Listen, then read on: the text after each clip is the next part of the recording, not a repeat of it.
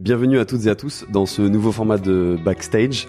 D'ailleurs, je voulais vous remercier pour euh, bah, le premier épisode Backstage avec Fred Vasseur et tous vos retours qui ont été vraiment exceptionnels.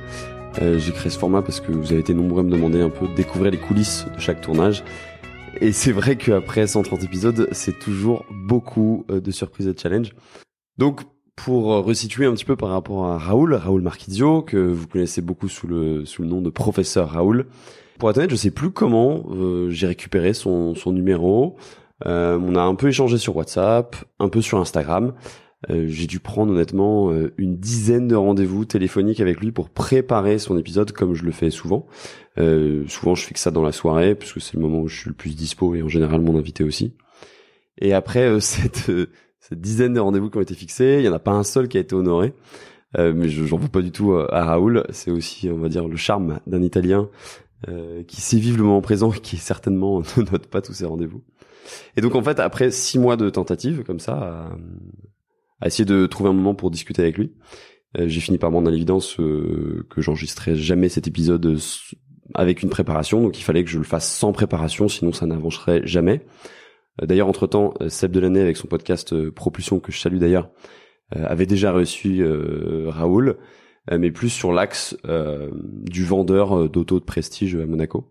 Et moi, vraiment, ce qui m'intéressait, c'était plus comprendre qui il était en tant que personne, son histoire, parce que forcément, je pense que tout le monde le connaissait à travers les, vidéos de GMK, le fait qu'il puisse mettre en glisse des voitures à plusieurs millions, comme la F40 ou la Carrera GT, et plein d'autres voitures.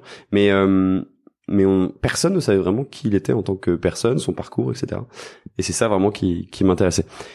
D'ailleurs, euh, j'avais du mal à vraiment faire un avis sur lui parce que euh, c'est un personnage qui était qui me paraissait très énigmatique. Je pense que vous commencez à me connaître. J'aime bien creuser la vie de mes invités et avant de, de, de, le rencontrer, je savais que très peu de choses sur lui. Je voulais essayer de déconstruire un petit peu euh, ce succès puisque c'est clairement quelqu'un qui a eu qui a eu du succès dans sa vie.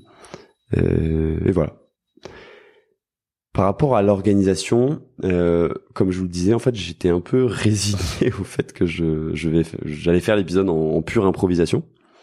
Il se trouve que euh, quand on fait des déplacements comme ça euh, loin de Paris, on organise des tournées de podcasts, et donc l'idée est de rassembler plusieurs épisodes plus ou moins proches géographiquement. Je dis bien plus ou moins parce que vous allez voir les écarts sont assez énormes. pour faire en fait une espèce de, de tournée. Et normalement la tournée où Raoul était prévu, il y avait Jérôme Polican, euh, que je n'ai pas pu faire, mais je vais vous expliquer pourquoi. Romain Dumas, euh, donc le célèbre pilote qui a cartonné euh, sur dans la boîte à gants d'ailleurs. Il m'en parle encore assez souvent. Donc lui, on allait rencontrer à Alès la veille, mais en fait, puisque Romain Dumas est un pilote Porsche, donc j'ai eu la chance que Porsche Paris me prête une Porsche Spider, donc le 718, donc c'est propulsion, boîte méca, flat 6 de 420 chevaux. Le problème, c'est que cette voiture est équipée de Sport Cup 2, donc c'est des semi-slicks on va dire, et manque de pôle euh, pour nous à cette époque-là de l'année. Euh, il a neigé, il avait jamais neigé dans cette région-là, donc c'était autour de Limoges quand on était sur la route. Euh, cet épais manteau de neige nous a complètement empêché de continuer le trajet avec cette voiture. Ça aurait été vraiment de la folie de continuer. Donc elle a dû être rapatriée sur camion euh, pour éviter tout problème. Nous, on a passé la nuit à Limoges. Je vous passe les détails, c'était une vraie galère. On est ensuite rentré à Paris.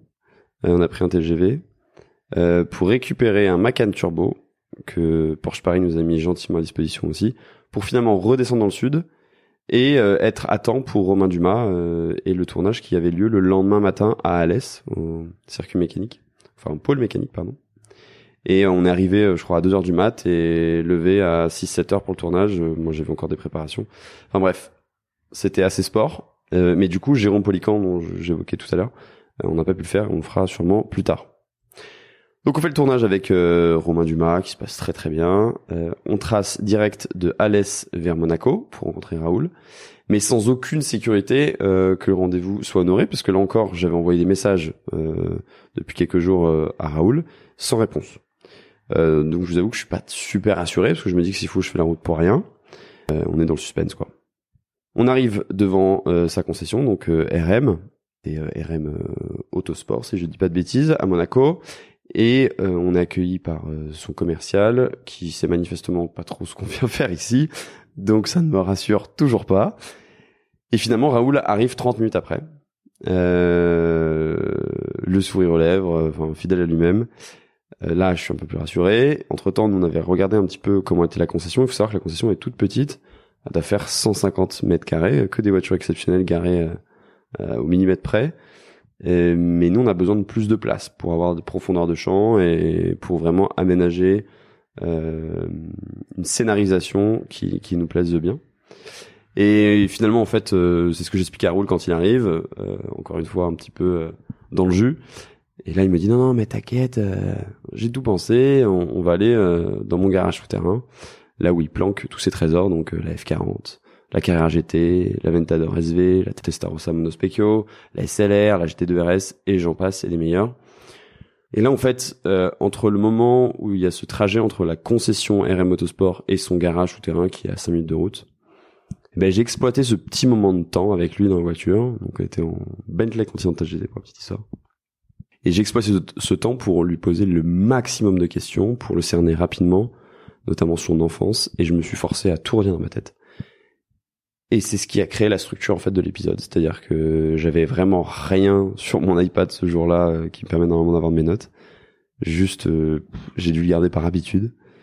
Et j'avais cette structure dans ma tête euh, qui datait d'à peine dix minutes auparavant, avant la, la mise en place du tournage finalement. Donc voilà pourquoi c'est un épisode qui est très très spontané, mais finalement je suis content d'avoir eu ce petit moment avec lui avant où on a discuté parce que sinon il n'y aurait vraiment eu aucune structure et j'aurais pas pu euh, comment dire, euh, le redéplacer parce que c'est quelqu'un qui a tendance à énormément, à, qui a tellement d'histoires qui sont toutes plus folles que les, que les autres, mais qui a tendance à s'éparpiller. C'est bien de, de restructurer un petit peu. Mais euh, enfin quoi qu'il en soit, c'est c'est quelqu'un qui, qui je pense est authentique et fidèle à lui-même et, je pense que j'avais raison de, faire cet épisode avec lui tant, tant j'ai pris claque sur claque quoi. Hein. Je pense que, que que vous aussi. C'était juste euh, complètement dingue. Après le tournage, je vous avoue qu'on a dû finir vers 21h, on a dû arriver là-bas vers 16h. Donc, petite fatigue, euh, mais content que ce soit bien passé, dans des conditions extraordinaires. franchement, le setup est très beau, c'est un des premiers beaux setups qu'on a fait sur YouTube. Euh, on n'était pas encore, si je regarde, on n'était pas encore très bon, mais ça c'est un détail. Euh, et puis le sentiment d'avoir dévoilé qui est le vrai Raoul, l'histoire derrière ce vendeur d'exception qui finalement a eu plusieurs vies. Et le soulagement, puisque le tournage euh, s'est très bien passé, il a duré plus de deux heures, je crois. Et puis finalement, après, on a discuté, discuté, discuté avec Raoul, et euh, je crois qu'on a décollé de Monaco à 23 heures, sachant que nous rentrions directement à Paris. Donc là, je vous avoue que c'est très sport, et ça fait partie aussi de de notre métier, c'est que on peut se, se faire des 24-48 heures euh, de voiture aller-retour sans trop dormir. Euh, donc la route fut un peu longue. Euh, j'ai dû vraiment faire une pause parce que tout le monde s'endormait dans la voiture et voilà. Mais euh, mais c'était très cool. Le Macan est une super caisse même si ça consomme un petit peu. Et on a dû arriver vers à Paris, je pense, euh, à 11 h le lendemain ou 10 h peut-être, je ne sais plus exactement. Voilà, c'était un petit peu les coulisses, euh, la création de cet épisode euh, avec Raoul qui vous a tant plu. Euh, je suis curieux de savoir, encore une fois, si ce format vous plaît, si au contraire, vous pensez que c'est un peu dénué d'intérêt, je me vexerai pas, je vous le promets. Et pensez à vous abonner sur, sur Apple Podcast, Spotify, Deezer pour recevoir une notification dès que je sors un nouvel épisode et à laisser un commentaire, ça m'aide énormément à gagner en visibilité. D'ailleurs, d'autres coulisses sont disponibles sur Instagram, hâte dans la boîte à gants. Sur ce, je vous dis à très vite les amis pour un nouvel épisode.